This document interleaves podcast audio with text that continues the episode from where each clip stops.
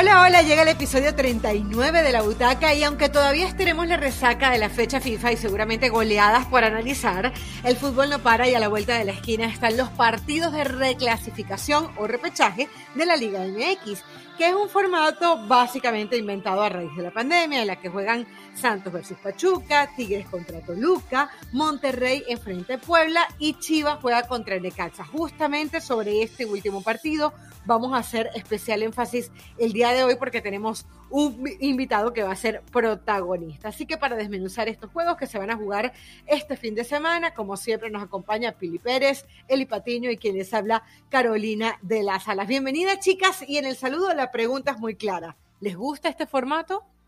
¿Cómo están, chicas? Eh, es un formato, pues no he inventado recientemente, más bien traído de nueva cuenta al fútbol mexicano, que para mi gusto, o sea, entiendo que en tiempos de pandemia, pues puede entrar, ¿no? Se, agradece a algunos equipos que definitivamente si no hubieran entrado dentro de ese 5 al 12 de la tabla no estarían viviendo un partido extra, pero no me gustaría que se quedara, no me gustaría seguir viendo, eh, pues, esta oportunidad para equipos que realmente no son competitivos a lo largo de la temporada regular de por sí. Creo que el torneo mexicano es muy beneficioso como para que se instale de nueva cuenta esta reclasificación o repechaje. Lo acepto por esta pandemia, por este año especial, porque nos ha hecho cambiar muchas cosas, pero mmm, espero que no haya llegado para quedarse otra vez. Eli, ¿tú qué opinas?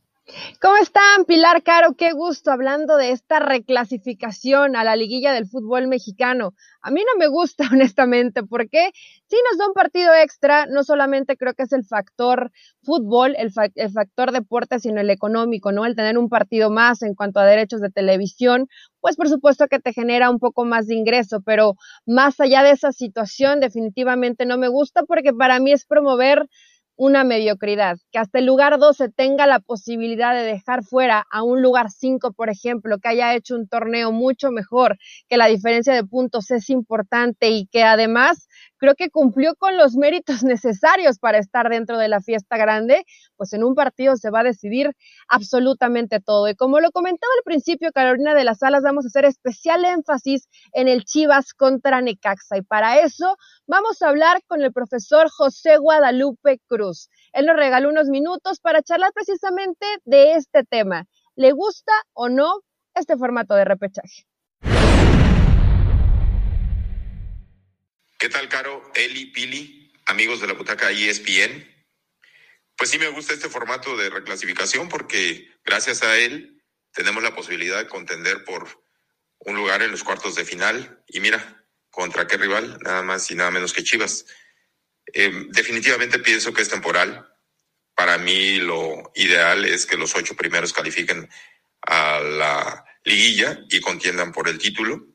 Eh, solo el tiempo sabrá si es permanente yo no lo creo. Me parece que es una adaptación a este tema del COVID por una cuestión de eh, financiera, porque evidentemente hay muchos compromisos que con la suspensión del torneo anterior pues se tuvieron que solventar de alguna forma y esta me parece que ha sido la mejor medida. Así que bueno, pues a disfrutar nosotros de este repechaje contra Chivas y avanzar a los cuartos de final. Ahí entonces las palabras del profe Cruz, que me da risa porque él sabe en el fondo que no es lo ideal, claro. pero dice me gusta, obviamente porque le permitió la clasificación. Sí, porque les benefició. A su equipo. Ahora, eh, ustedes saben que yo, eh, yo estoy completamente de acuerdo que de alguna manera promueve la mediocridad, pero dije, voy a ver cuántos puntos hay entre el quinto, por ejemplo, que es Monterrey, y Puebla, ¿no? Que, que, vamos a hablar de los dos límites, ¿no? Porque los cuatro primeros clasificaron de manera automática y apenas había nueve puntos. Y yo dije, wow, o sea, nueve puntos en 17 fechas tampoco es tanto. Uno dice, del 5 al 12 debe haber una enormidad y al final no, no es tanto. Y pero en el fútbol comentar... mexicano eso pasa todo el tiempo. Puede ser uno, dos, tres puntos, pero eso ya marca la diferencia, ¿no? Ahora, ahora les voy a decir algo. Yo creo que probablemente se quede. Porque si los numeritos que ellos sacan a nivel de calculadora dicen, ah, pero es que miren el nivel de audiencia que tuvimos, o miren en lo económico como nos fue, yo creo, a mí no me extrañaría cuando le ha importado a los directivos lo que nosotros pensemos o lo que la deportividad eh, indique. Si no, pregúntenle al ascenso MX. Pero ¿qué tal si comenzamos de una vez ya a desmenuzar cada uno de estos partidos? Y creo que eh, sería importante hacerlo de manera cronológica, ¿no? Vamos a hablar de ese partido que se va a dar en la comarca, recordándole a la gente que es un solo partido, que es vida o muerte y va a jugar Santos ante Pachuca.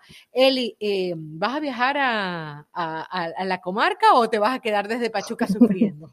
No, nos vamos a quedar. ¿Para qué hacer el viaje? Ahorita hay que seguir en casa porque está muy complicado el tema del COVID. Solamente para hacer un repaso, Santos que sumó 25 puntos, al igual que Pachuca, ganó 7 partidos, empató 4 y perdió 6. Los Tuzos ganaron 6, empataron 7 y perdieron solamente en 4 partidos. En el tema de Pachuca, bueno, solamente resaltar que fue eh, una de las mejores defensas de la competencia, solamente en un partido perdieron por dos goles y eso podría ser un poquito de buena noticia, pero también hay una realidad, Caro Pili, creo que es una situación que hay que destacar todavía hasta el último momento donde estamos grabando este podcast, absolutamente nadie de los contagiados está recuperado.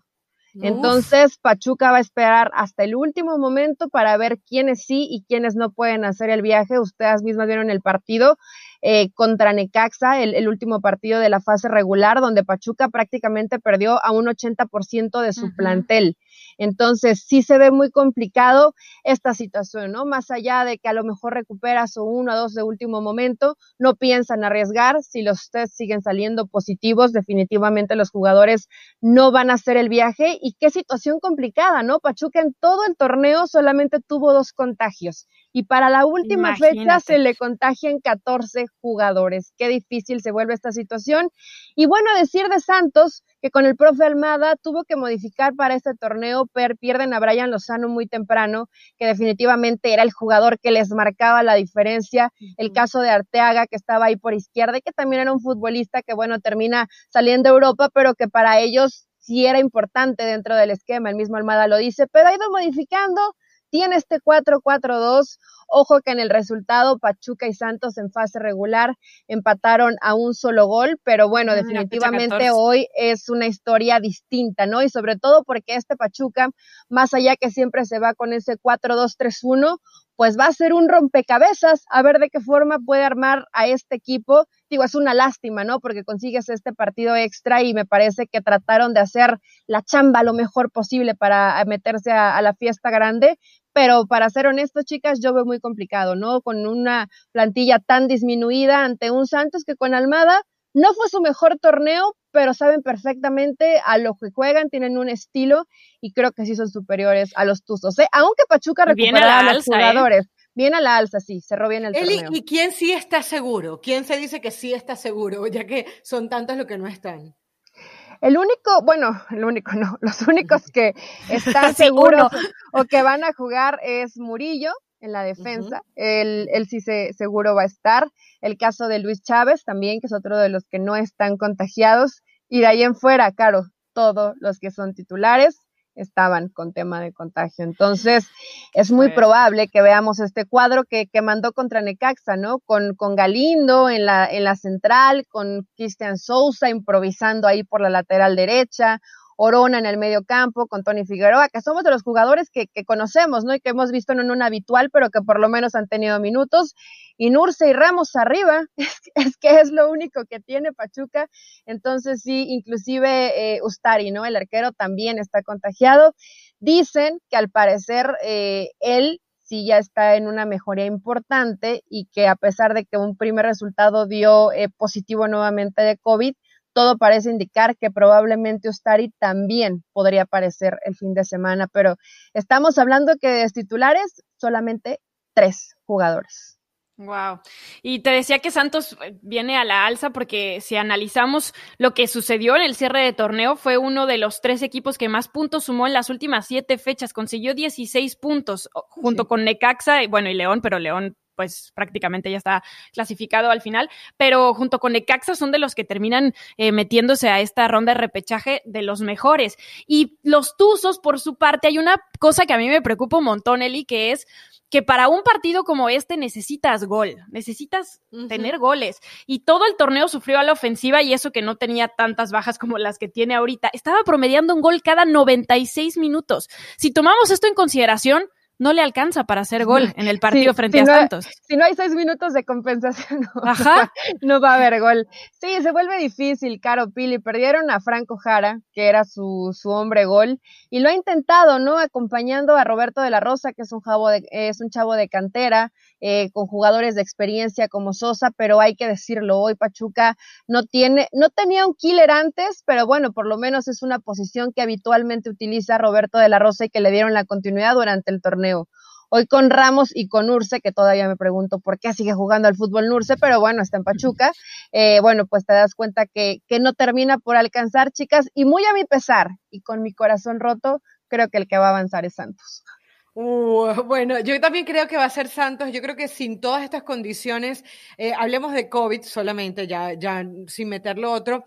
Dentro de todo uno dice, bueno, Pachuca es un equipo que, que mal que bien tiene jerarquía. Y si bien el promedio eh, que bien daba Pili de cada 96 minutos, creo que es un equipo que siempre, eh, de alguna manera, uno sabe a lo que juega. A veces le sale mal o a veces le sale bien, pero uno entiende a qué juega este equipo pero tienen mucho tiempo dando tumbos, o sea, ellos son campeones en el 2016 con Diego Alonso y ya luego como que el equipo realmente nunca más se encontró. Paso a Paco ya estarán, el tema que hablaban de la nutrición, del comportamiento, de las maneras del, del técnico, lo de Martín Palermo tampoco le da frutos, ahora lo de Pesolano, yo creo que le darán el chance a Pesolano de que, bueno, pueda trabajar el equipo en, en, en, una situación normal, no como la que he tenido, para poder tener un poco de producción futbolística y ver realmente qué es lo que puede hacer con el equipo. Imagínate que... en Grupo Pachuca, pues normalmente el hermano mayor siempre son los Tuzos, ¿no? El León es el, el, hermano menor y en realidad... No, no, no, si nos ¿eh? damos cuenta, no, vengo, vengo a, a, a, pedir derecho de lo que nos toca, porque si se dan cuenta, en realidad el equipo más importante de Grupo Pachuca en los últimos torneos ha sido el León y siempre lo tachan del hermano menor, al que le prestan refuerzos, bueno, no se los prestan, al final hacen ahí sus, sus negocios, ¿no? Pero eh, siempre como tratando de, de, de, hacerlo un poco menos cuando en realidad el León es el que está sacando la casta por este grupo Pachuca. Es un buen punto, el hijo superando al padre de alguna manera, ¿no? Ajá. Pero eh, tenemos que hablar de, de un partido que prometimos vamos a, ponerle especial énfasis el día de hoy, porque además tenemos al director técnico José Guadalupe Cruz con nosotros en la butaca el día de hoy y es ese Chivas Necaxa. Va a ser justo después de que se termine el Santos Pachuca, el mismo sábado en la noche, 10 del Este, 7 del Pacífico, 9 eh, hora de México, pues se va a jugar eh, ese Chivas versus Necaxa, con un Chivas que en la previa uno dice, bueno, sin Alexis Vega, sin JJ Macías, uno no ve a Chivas siendo campeón, pero entiende que están las cosas para que pase a los cuartos de final. Sí, a ver, cuando revisamos este duelo, tenemos también que pensar en lo que sucedió al final del torneo y en el último partido, sobre todo para Chivas, porque parece que encontró un poco de resiliencia para cerrar la temporada regular sin su técnico por COVID, después de los cuatro compañeros separados por indisciplina, con varios lesionados. Aún así consiguieron una victoria importante contra Monterrey, dándole la vuelta en apenas 10 minutos, porque Monterrey había sido más y mejor en 80 minutos, pero en 10 minutos las Chivas lograron sacar una victoria 3 por 1. Esto creo que los tiene que dejar, pues, de alguna manera con, con el envión anímico arriba, ¿no? Pero Necaxa, con Sosa, era el peor equipo de la liga. Venían con marca de dos victorias, un empate y cuatro derrotas. Lo toma el profe Cruz y comienza a repuntar, consiguiendo un cierre es espectacular, porque fueron seis partidos invictos, cinco de estos victorias y cuatro de estos sin recibir gol. O sea, estamos hablando de un Necaxa completamente diferente por el cual, pues realmente nadie apostaba para que estuviera ni siquiera en esta ronda de reclasificación. Y solamente en estos últimos partidos que les menciono recibieron dos goles. Así que le preguntamos al profe Cruz cuál fue la fórmula para revivir a un Necaxa que todos daban por muerto. Sí, mucha gente me pregunta cuál ha sido la fórmula del secreto. Yo creo, pienso que no hay ningún secreto, no hay ninguna varita mágica. hay simple y sencillamente trabajo de por medio. Entiendo que el inicio fue incierto, fue difícil, tres derrotas de manera consecutiva. También las circunstancias fueron muy complejas, llegamos a una jornada doble, es decir, con apenas una o dos horas de trabajo de martes para viernes, eh, San Luis y Chivas. Igual esos partidos me parece que debimos haber corrido con mejor suerte. Sin embargo, eh, la empatía, la sinergia que hemos hecho en el vestidor, pero en los microciclos, en la cancha, eh, se refleja ya en la competencia. Para mi gusto, el punto de inflexión fue ese partido contra Pumas, que rescatamos un punto, ahí rompimos esa racha de derrotas, y después fue el envión que necesitábamos en lo anímico y en lo futbolístico, pero sobre todo en lo estadístico, para salir adelante. Totalmente, y es que el profe le dio orden al equipo, demostraron una mejoría defensiva muy buena, como ya les decía, y con un Unai Bilbao como uno de los destacables. Eh, Ian González y Pacerini parece que se están entendiendo cada vez más al frente, se apoyan incluso con hombres en medio campo como Cabrera y Cendejas, no solamente para tener ese movimiento de balón, sino además para hacer goles que volvemos a lo mismo, en partidos como estos son muy importantes. Y hablando de gol, en el caso de Chivas, ya lo decía Caro, las ausencias son muy importantes porque primero Alexis Vega había sido uno de los hombres junto con Antuna, pues que más había ayudado a la parte ofensiva del equipo. Bueno, se lesionó, ok, pero tenían supuestamente por horas, porque creo que ni siquiera se cumplió un día de que, bueno, JJ Macías está recuperado de la lesión muscular, tuvo cuatro goles en el torneo, a pesar de que fue baja al final, y resulta que tampoco, que recayó. Entonces, es, es importante saber. ¿Quién marca en Chivas? Claro, que han mejorado en la parte defensiva los rayos y que Chivas no tiene gol. Y obviamente esto es algo que tiene que destacar el profe Cruz, que tanto cree que afecten las bajas de Alexis y de Macías. Mira, ambos jugadores son muy importantes en el esquema de, Chivas. Lo mismo que fueron de los que fueron separados. Yo considero que si solo vamos a presentar nuestro equipo el próximo sábado en su estadio con la idea de que las ausencias van a pesar mucho más que el funcionamiento nuestro, pues estamos equivocando el camino. Insisto, son muy buenos jugadores, obvio que se les puede extrañar en, el caso de Chivas, pero nosotros tenemos que hacer lo nuestro. Eh, quienes entren en su lugar seguramente tratarán de hacerlo muy bien o mejor que, las ausencias, porque al final eh, estos son minutos, estas son oportunidades que probablemente no se esperaban y que hoy por las lesiones se les están presentando. Lo que nosotros tenemos que hacer es simple y sencillamente potenciar nuestro equipo, eh, pensar que vamos a enfrentarnos a la mejor versión de Chivas y no pensar en las ausencias, sino ser en el trámite del partido dominantes y proponer el, mismo para ir a, buscar la victoria. De acuerdo con las palabras, ¿no? Eh, me, encantaron, me encantaron esas últimas palabras, Pili, porque te habla de la concentración y del no subestimar al contrario. O sea, hoy con todo y esas bajas y esa falta de gol y todos los problemas extradeportivos que han existido en Chivas, hoy yo estoy segura que ustedes dicen clasifica Chivas por encima de Necaxa y si no, corríjame, ¿no? Em, ahora, eh, Necaxa eh, e, es un equipo que está metidito y se entiende que está metidito con palabras como esta, como las del profe no sé si pensar que, que avanza Chivas, ¿eh? A ver, al, al quitarle a estos hombres. No muy favorito, pero un poco. sobre todo por la plantilla, Eli. Eli, eh, fíjate, el tema extradeportivo, el tema extradeportivo, y, y disculpe, ya te dejo, el tema extradeportivo estuvo antes del partido contra Monterrey y lo terminan sacando. es lo que digo, por eso, tuvieron resiliencia. por eso a mí me hace dudar de verdad qué son estas chivas, ¿no? Porque realmente identidad como tal no tienen. Es que, a ver, son dos bajas importantes. Lo de Macías, digo, podía sustituirse. ¿Por qué? Porque ya tenían dos partidos, sobre todo, donde Chivas eh, mm, mostró esa capacidad de reacción, a pesar de que no jugaron sus mejores partidos. Pero ves, a ver, ¿de qué forma se puede llegar a armar? Seguramente en medio campo bueno, van a Molina y Beltrán pero va a tener que hacer tal vez en punta eh, Saldívar, jugando Angulo detrás de, de Saldívar, Brizuela por un costado y Antuna por el otro.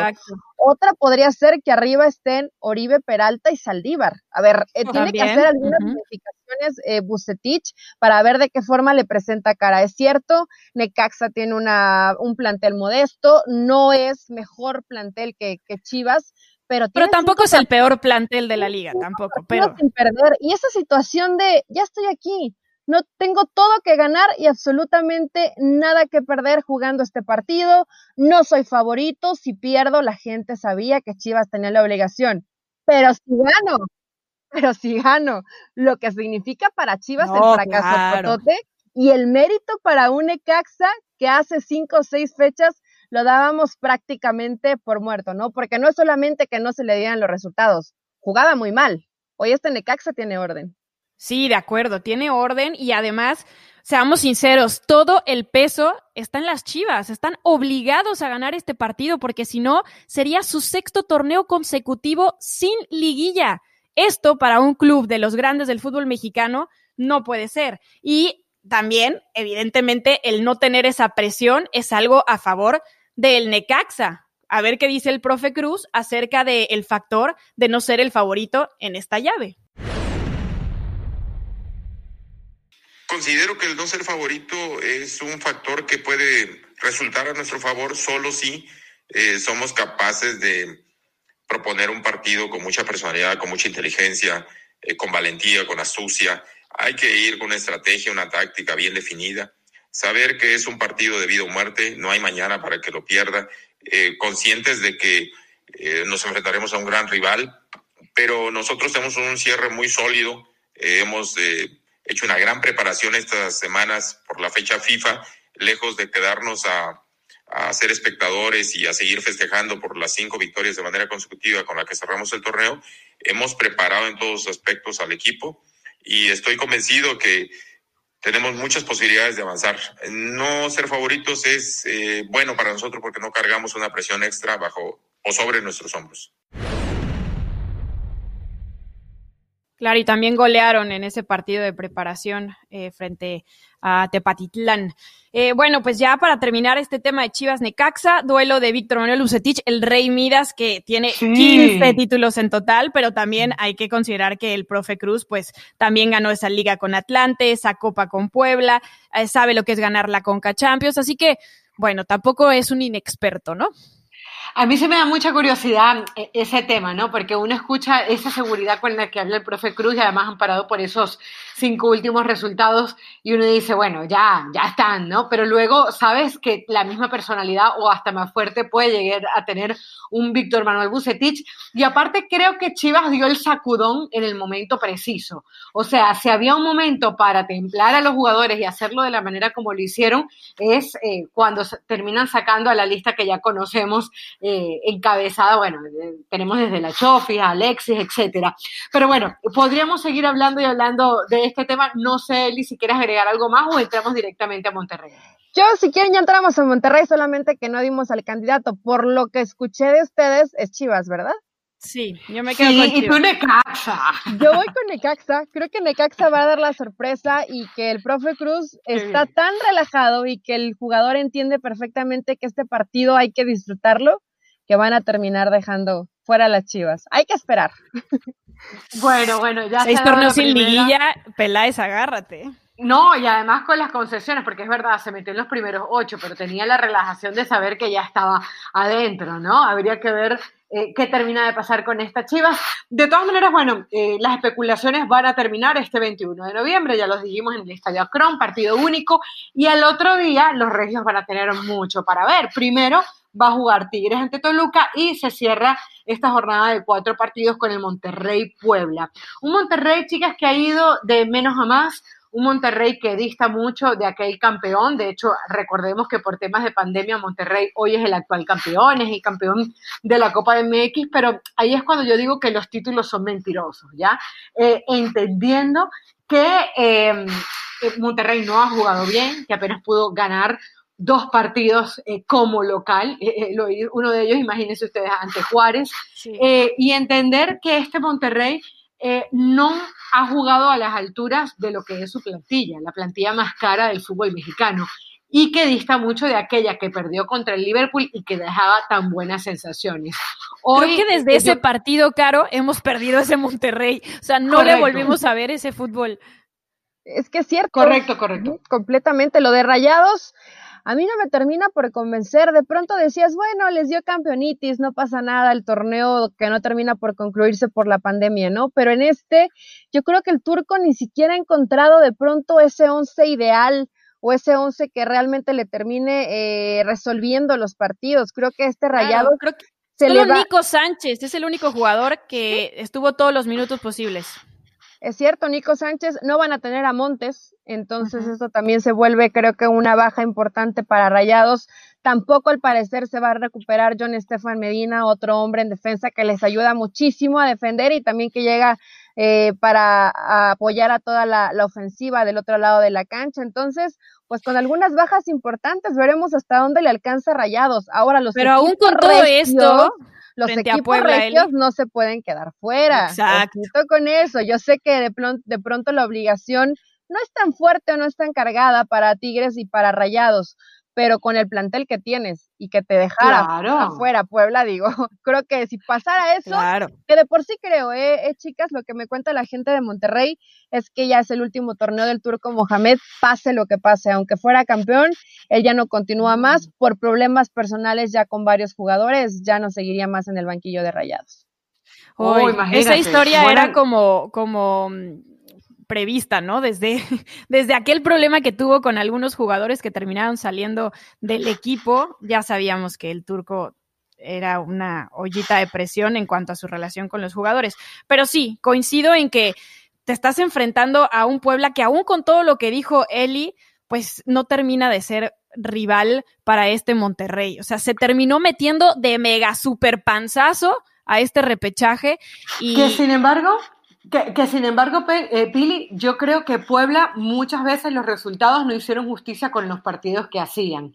Porque eh, es verdad, es un equipo que no es rimbombante, pero recuerdo que el juego contra Cruz Azul, especialmente en donde Cruz Azul le termina ganando sobre la hora, si mal no recuerdo, con gol del cabecita Rodríguez, ¿no? Y es un equipo que en todas sus líneas tiene hombres importantes. Por ejemplo, tiene un Viconis que te salva partidos, tiene un Angulo que desborda por izquierda muy bien, tienes a unos Osvaldito Martínez que te dicta eh, los ritmos del partido. Entonces, si se encuentra con una de esas noches en donde Monterrey no termina de jugar a, aquel Monterrey, y en donde Puebla consigue su fútbol, ojo que también pudiera haber aquí una sorpresa. Sí, pero revisemos los últimos partidos. Le pudo ganar al Atlético San Luis, el peor equipo, por la mínima.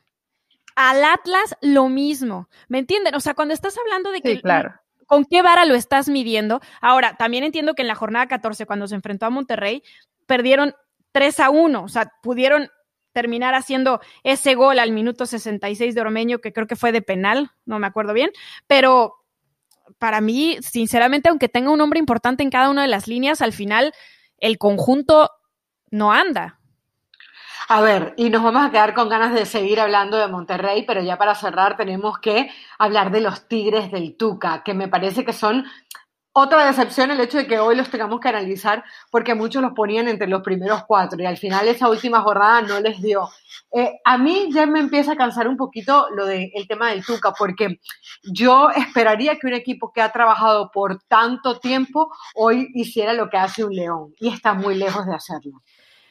Es esa falta de no es esa falta no es esa falta de presión al Tuca que sabe que tiene a lo mejor el puesto asegurado es esa confianza que tiene el equipo de saber que cuando meten el acelerador les funciona y llegan a fases finales y hasta ganar campeonatos. En esta ocasión, pues sí, nos sorprende verlo en, en, en, la reclasificación, pero pues van contra un Toluca que además, o sea, lleva, llega con Carlos Adrián Morales dirigiendo los cinco partidos y solo dos victorias. O sea, a pesar de que históricamente veamos en el, en el cara a cara que Toluca es el equipo con más victorias en el volcán en torneos cortos y que nunca ha perdido en una serie de reclasificación, estás hablando de una versión muy distinta de ese Toluca histórico en estadísticas contra unos Tigres que para empezar tienen a un Tuca Ferretti que tiene más de 940 partidos dirigidos, más de 400 victorias, que tiene a Nahuel que es un arquerazo que terminó siendo eh, el, el, que más vallas invictas tuvo, a pesar de que se perdió varios partidos por COVID, que tienes un Guiñac que es súper peligroso, que fue el jugador con más disparos y que, bueno, ahí estuvo peleándose con el cabecita por el líder de goleo y quedó con 11, uno menos. O sea, al final, me parece que por más que digamos, ay, es que Tigres se relaja, pues sí, se relaja, pero, pero al final lo va a lograr, ¿me entiendes? Claro, es que es la, es la versión de Tigres, de 10 fechas, no me salen bien las cosas, aprieto el acelerador al final, me alcanza para calificar y llego a la final del fútbol mexicano. Esa ha sido la historia de Tigres ya desde hace varios torneos.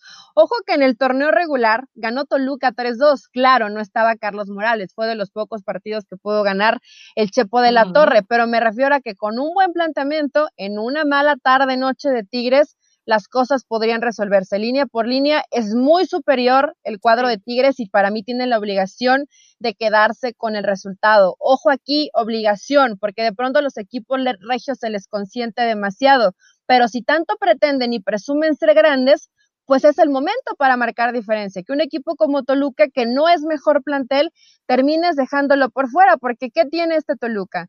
A Rubens, que es el que les marca diferencia. Rubens, un hombre de 36 años sigue siendo el referente de Toluca, Dios mío.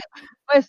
No, ustedes saben que en estos días hablamos con Carlos Adrián Morales y nos llamó mucho la atención que cuando le preguntamos por Rubens Zambuesa, él le quitó presión. Dijo algo así como que, y todo el equipo, porque cuando uno mira a Toluca, lo primero que piensa es en un Rubén Zambuesa. Y creo que ya él sabe que el liderazgo por parte de Rubén lo tiene garantizado. Entonces, él se ha encargado de potenciar todo lo demás, todo lo que lo rodea. Y ojo, porque Rubén Zambuesa muchas veces hace de héroe, pero muchas otras veces hace de villano. Y si se le va a la cabeza en cualquier momento, le sacan una tarjeta roja y entonces ahí, ¿qué pasa con Toluca? Esa es la, la gran pregunta. Entonces, entonces, ¿damos todas a Tigres eh, en la próxima fase? Sí, yo sí. Tigres y Rayados. tigres y Rayados. Unanimidad, unanimidad. Bueno, Oigan, pero antes de despedir, teníamos que preguntarle al profe Cruz quién es el rival a vencer en esta liguilla, ¿no? Nosotros estaremos en los cuartos de final, no tengo la menor duda. Y ahí, en esa parte de los ocho finalistas, hay un rival que es el, más completo, el más difícil, el más complicado. El rival a vencer es el León. Tiene varios ¡Ah! torneos desde que llegó Nacho Ambriz, que ha hecho un extraordinario trabajo, siendo el equipo que mejor, mejor juega al fútbol. El más protagonista le está faltando eh, coronar con un campeonato todo el buen trabajo que han hecho, pero sin duda merece mi admiración y mi respeto. Sin embargo, en esta etapa cualquiera puede eh, ser contendiente al título. ¿eh? El 1 al 8 van a empezar de cero y en dos partidos y de vuelta se puede definir muchísimas cosas, sobre todo cuando eh, ha habido una fecha FIFA de por medio y cuando hay un partido de ida en el que pueden las cosas eh, no ser favorables y eso aprovecharlo uno. Así que el León para mí es el equipo a vencer, pero definitivamente apuesto por el Necaxa. Qué alegría, ¿no? Bueno, más de uno está contento con esa respuesta, pero creo que de alguna manera el profe Cruz eh, refuerza lo que todos pensamos, ¿no? León es el equipo que juega mejor el fútbol en esta Liga MX y uno cree además que por merecimiento, porque es algo que no viene haciendo de ahora, sino desde hace mucho tiempo, debería ser campeón. Va a poder con la presión, va a poder sobreponerse a lo que no hizo, por ejemplo, contra el LAFC o lo que no hizo en aquella final contra Tigres. Esa es la deuda que ahora tiene Nacho Ambriz. Eh, ¿Tenemos que decir favoritos ya o lo dejamos para otro programa? No, para otro programa. Ah, Hay que ponerle emoción. Entonces, hasta el próximo programa de la butaca, por ahora, eh, digamos que lo único diferente a los favoritos era la opinión de Eli Patiño, diciendo que cuidado porque de casa podría estar pasando y bueno, a ver si se da alguna sorpresa. Nos encontramos en el episodio número 40 de la butaca, ya vamos para el piso número 4 y van a ser mucho más. Chao, chicas. Chao.